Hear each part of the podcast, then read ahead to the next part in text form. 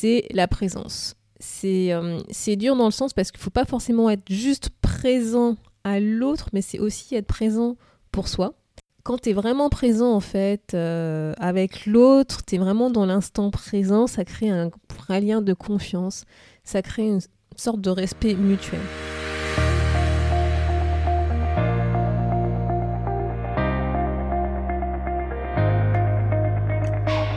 Bonjour à tous et à toutes, vous êtes sur le podcast Le quart d'heure d'Inspire Action. Moi c'est Weifa, votre coach en transformation de vie. Chaque semaine, retrouvez dans ce podcast des outils pour développer votre self-awareness, des actions à réaliser pour démarrer votre transformation, ainsi que des témoignages de personnes comme vous et moi qui ont décidé de devenir l'architecte de leur vie. Alors, installez-vous tranquillement et prenez de quoi écrire. Hello la communauté et bienvenue dans l'épisode numéro 24. J'espère que tu vas bien et que tu as fini de digérer les derniers épisodes sur les filtres mentaux et notamment sur ces fameux métaprogrammes. Ce qu'on a vu dans les derniers épisodes, c'était que justement ces filtres mentaux pouvaient influencer à la fois la manière dont nous percevons la réalité, ce que nous analysons de cette réalité et comment nous allons répondre cette réalité à travers nos comportements. Aujourd'hui, je vais partager avec toi trois techniques que tu peux utiliser pour améliorer ta communication et notamment ton empathie. Ces techniques, elles sont pas liées à ta personnalité, c'est pas lié des filtres mentaux, donc c'est des techniques que tu peux apprendre, que tu peux mettre en pratique, que tu peux travailler pour en faire des compétences et pour améliorer ton relationnel. Et tu verras que plus tu les utiliseras et plus tu percevras le monde, tu te percevras toi sous un autre angle. Mais avant d'entrer dans le vif du sujet, ben, je vais un peu t'expliquer c'est quoi, qu'est-ce qu'on appelle empathie. Donc l'empathie, en fait, c'est la faculté de se mettre à la place de l'autre, de percevoir ce qu'il ressent. En fait, le mot empathie est composé du préfixe en, qui signifie dedans, et de pathie, qui s'apparente au mot grec pathos, qui signifie souffrance, affection. Donc l'empathie, vraiment, c'est la capacité de ressentir, alors littéralement, hein, la douleur, la souffrance, ou plus généralement tout autre sentiment éprouvé par une autre personne. C'est en fait la capacité de se mettre à la place de l'autre, d'éprouver ce qu'elle ressent, mais tout en maintenant quand même une distance affective. Et j'insiste vraiment sur la dernière partie quand je dis distance affective, parce que justement, tu vas voir, on va aborder les autres mots de cette belle famille de Patty pour que tu comprennes un peu la différence. Donc les autres mots qui finissent par Patty, je pense que tu les connais. Hein, tu as le premier qui est la sympathie et qui vient de syn, qui signifie avec, et de pathos, hein, donc souffrance, douleur, affection. Et c'est quand là, pour le coup, justement, tu n'as cette distance affective. Hein. donc tu ressens, tu es en fusion, c'est comme si c'était toi en fait qui ressentais les émotions de la personne en face. Et pour le coup, bah, ça peut altérer ton jugement. Tu peux ne plus être euh, à l'écoute de la personne en face, justement parce que tu fais tes émotions, euh, tu fais les émotions de l'autre comme étant les tiennes et tu ne t'es plus forcément focalisé sur l'autre, mais sur ce que toi tu ressens. Donc en fait, on a envie de sauver l'autre, même s'il il ne le demande pas forcément. Tu as le deuxième euh, mot de cette famille pathie, donc qui est l'antipathie. Anti, bon, je pense que tu le comprends, hein, qui signifie contre. Et donc là, pour le coup, c'est aller contre la souffrance, l'affection, l'émotion de l'autre. C'est qu'on a tendance juger l'autre personne, on a tendance un peu à lui dire ah bah c'est de ta faute si tu te retrouves dans cette situation, si tu ressens ce que tu ressens. On est vraiment à l'opposé, à on fait une opposition en fait des émotions de la personne avec qui on parle. Et le troisième mot, donc cette famille pathie, c'est apathie. Donc a qui signifie sans et pour le coup, bah, sans, c'est-à-dire absence d'émotion. Quelqu'un qui est euh, apathique, personne ne, la personne ne ressent pas, ne n'exprime pas d'émotion face euh, bah, à la douleur, à la souffrance euh, de la personne en face quand elle lui parle de l'autre. C'est en fait une complète indifférence. Et donc le dernier mot de cette famille pathie, c'est l'empathie, et c'est sur ça qu'on va se focaliser dans cet épisode. D'ailleurs, est-ce que tu savais que l'empathie, c'est l'une des cinq compétences de l'intelligence émotionnelle. Je pense d'ailleurs que je vais aborder ce sujet des émotions et de l'intelligence émotionnelle plus en détail, mais quand j'aurai notamment terminé le bouquin de Daniel Goleman sur l'intelligence émotionnelle qui fait plus de 900 pages. Donc, les trois techniques que je veux partager avec toi. La première technique, tu verras, les techniques elles sont simples, hein, je les ai pas inventées, c'est euh, des trucs qu'on apprend notamment euh, dans la formation de coach professionnel. Je pense que sûrement tu as dû déjà entendre ces trois techniques. Hein. Donc la première technique, c'est l'écoute. je, me souviens en fait de cette phrase que un des formateurs avec qui je travaillais m'avait dite et que j'ai vraiment retenu, c'est si on a deux oreilles et une bouche, c'est pour écouter deux fois plus qu'on ne parle.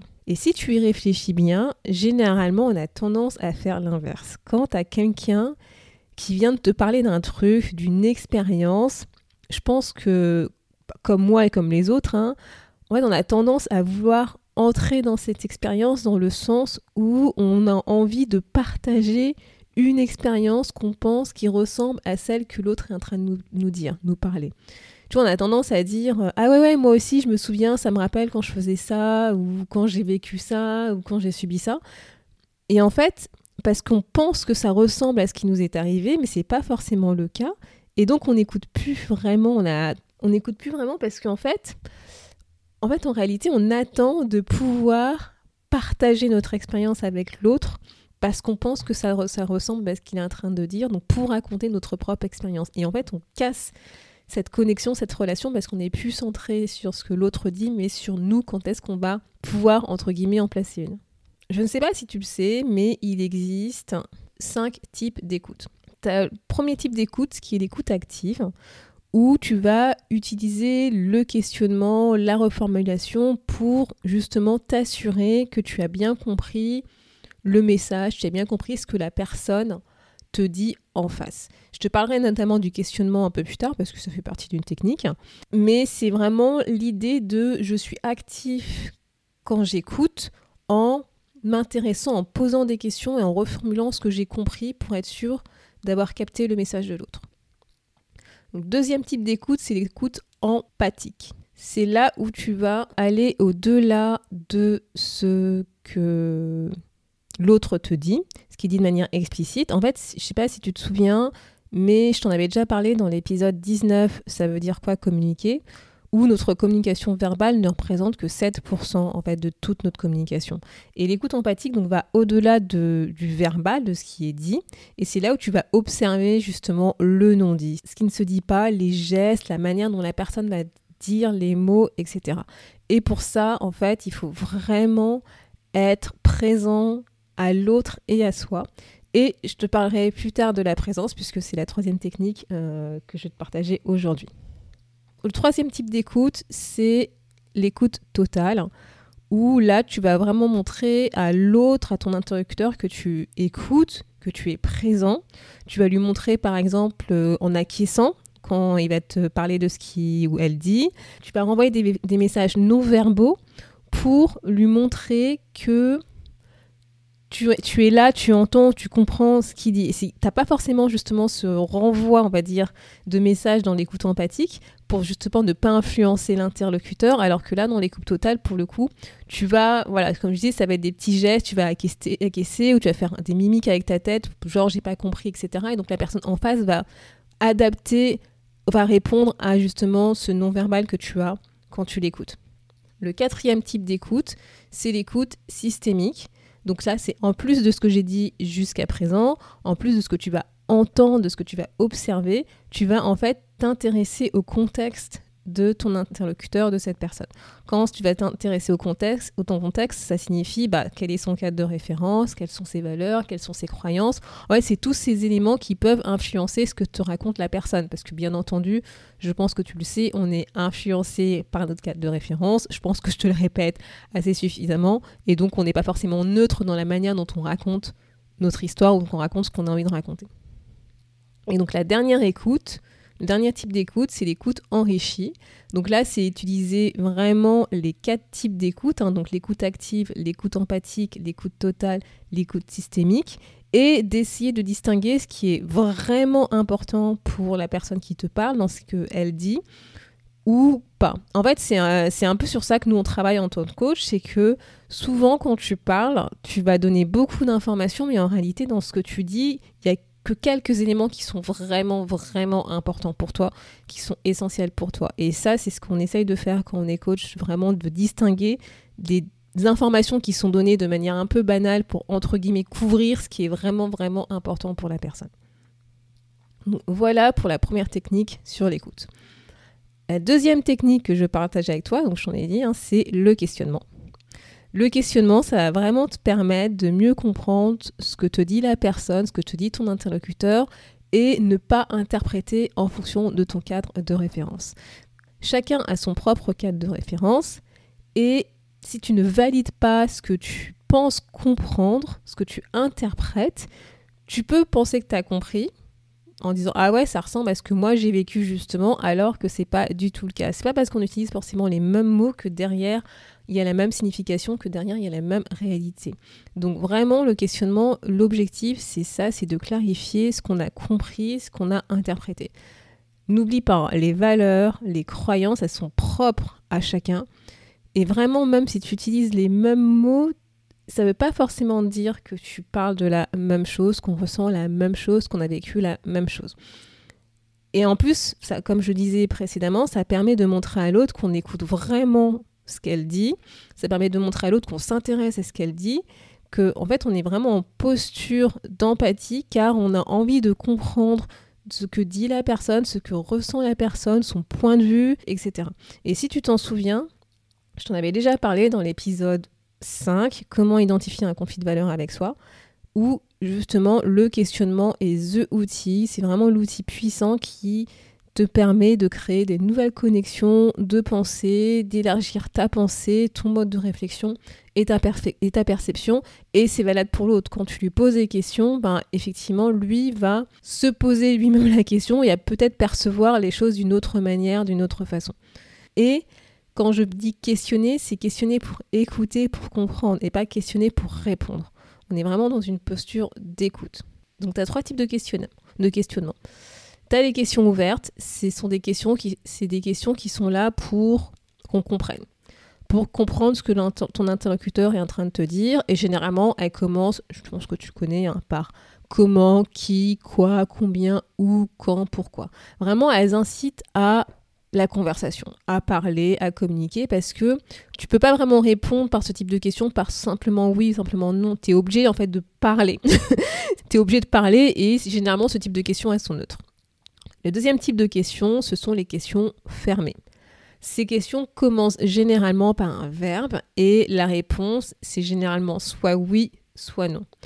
Faut éviter de faire trop de questions fermées parce que je pense que tu l'as peut-être déjà ressenti, c'est que ça donne l'impression au bout d'un moment un peu d'un interrogatoire, c'est du tac au tac, on pose plein de questions oui, non, oui, non, oui, non, et limite, tu peux pas trop en placer une et euh, tu as l'impression en fait que ça devient un interrogatoire et puis vraiment une discussion, une conversation. Et généralement, c'est vrai que la manière dont nous l'utilisons, elles sont pas forcément neutres. Ça incite en fait à. Euh, en fait, quand on pose une question fermée, généralement, indirectement dans la, dans la question, il y a la réponse qu'on veut avoir. Donc c'est vrai que généralement, les types de questions fermées sont pas forcément des questions neutres.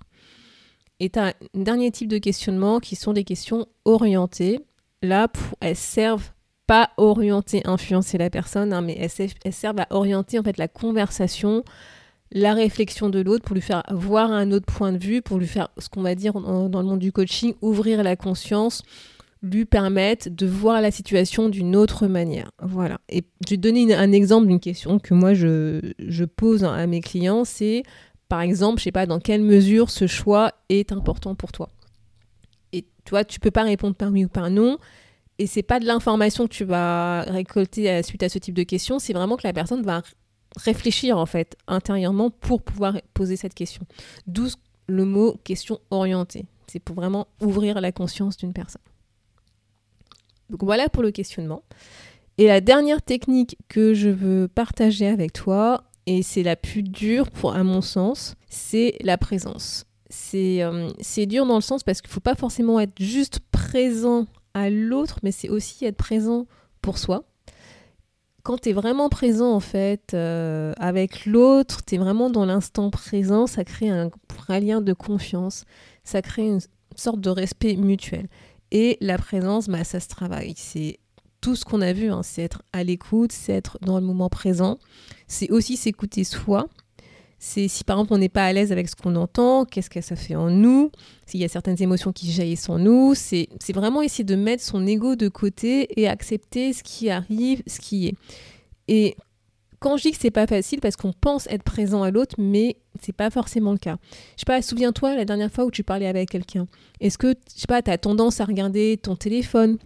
Au boulot, par exemple, est-ce que quand quelqu'un vient te voir et que tu es en train de travailler sur ton écran, est-ce que tu continues à regarder cet écran en écoutant la personne ou est-ce que tu arrêtes vraiment de faire ce que tu fais et tu te tournes vers cette personne et tu la regardes dans les yeux quand on te pose une question? Est-ce que quand quelqu'un vient te parler, tu es en train de réfléchir au prochain truc que tu vas faire Qu'est-ce que tu as mangé ce soir Est-ce qu'il faut faire les courses Est-ce que tu n'as pas oublié d'acheter tel ou tel élément? C'est vraiment réfléchir à comment est-ce qu'on se comporte quand quelqu'un vient nous parler. Est-ce qu'on a tendance à vouloir faire quelque chose pour nous qui nous semble simple, anodin, à côté quand une personne parle? Ou est-ce qu'on est vraiment présent à l'autre, à ce que nous dit l'autre et aussi à soi, à ce qu'on ressent quand cette personne nous parle, qu'est-ce que ça fait en nous, euh, quelles sont les émotions qui ressortent. Donc le challenge cette semaine, si tu l'acceptes comme à son habitude, c'est que je vais te proposer quelques exercices pour travailler ces trois techniques. Donc le premier exercice que je te propose, c'est d'essayer d'écouter une personne sans l'interrompre pour partager ton expérience quand elle te parle. C'est vraiment écouter ce qu'elle te dit sans avoir en tête l'idée de vouloir rebondir sur ce qu'elle te dit, partager ton expérience. Pas, je te demande pas de le faire sur toute, euh, sur toute la conversation, hein, mais vraiment de manière consciente. Prends-toi ce temps en disant bah là, je vais, j'ai envie de partager, mais je partage pas et je reste dans l'écoute. J'écoute ce que cette personne me dit. Et en même temps, essaye d'identifier le non-verbal de cette personne. Donc, deuxième exercice que je te propose, c'est au niveau du questionnement, c'est essaye d'identifier si tu as tendance à plutôt utiliser des questions ouvertes ou fermées. Et si tu te rends compte que tu as plutôt tendance à utiliser des questions fermées, bah, entraîne-toi à transformer ta question fermée en une question ouverte quand tu parles. le dernier exercice, c'est sur la présence, c'est que la prochaine fois que quelqu'un viendra te parler, que ce soit en face à face ou par téléphone, ne fais rien d'autre que d'écouter cette personne. Par exemple, ne joue pas sur ton téléphone, ne prends pas ton téléphone. Si tu te rends compte que tu es déconnecté, que tu es en train de penser à autre chose, ben voilà, prends-en conscience et essaye de revenir à l'instant présent et d'écouter ce que te dit la personne. Donc tu peux retrouver les notes de cet épisode à l'adresse wefabagidi.com slash podcast-24 et n'hésite pas à m'écrire si jamais tu as des questions sur ce que je viens de te présenter, hein, sur les trois techniques pour développer ton, ton empathie à travers l'écoute, le questionnement et la présence. J'espère que grâce à cet épisode, maintenant, tu es armé pour développer ton empathie et avoir une meilleure connexion avec tes futurs interlocuteurs quand vous parlez ensemble. Dans les prochains épisodes, je vais aborder une nouvelle thématique qui, j'espère, t'intéressera. Je ne t'en dis pas plus, c'est une surprise et tu découvriras cette thématique dans le prochain épisode où je te parlerai notamment du livre The Value Factor du docteur Demartini. Merci d'avoir écouté le podcast Le quart d'heure d'inspiration. On se retrouve la semaine prochaine pour un nouveau challenge.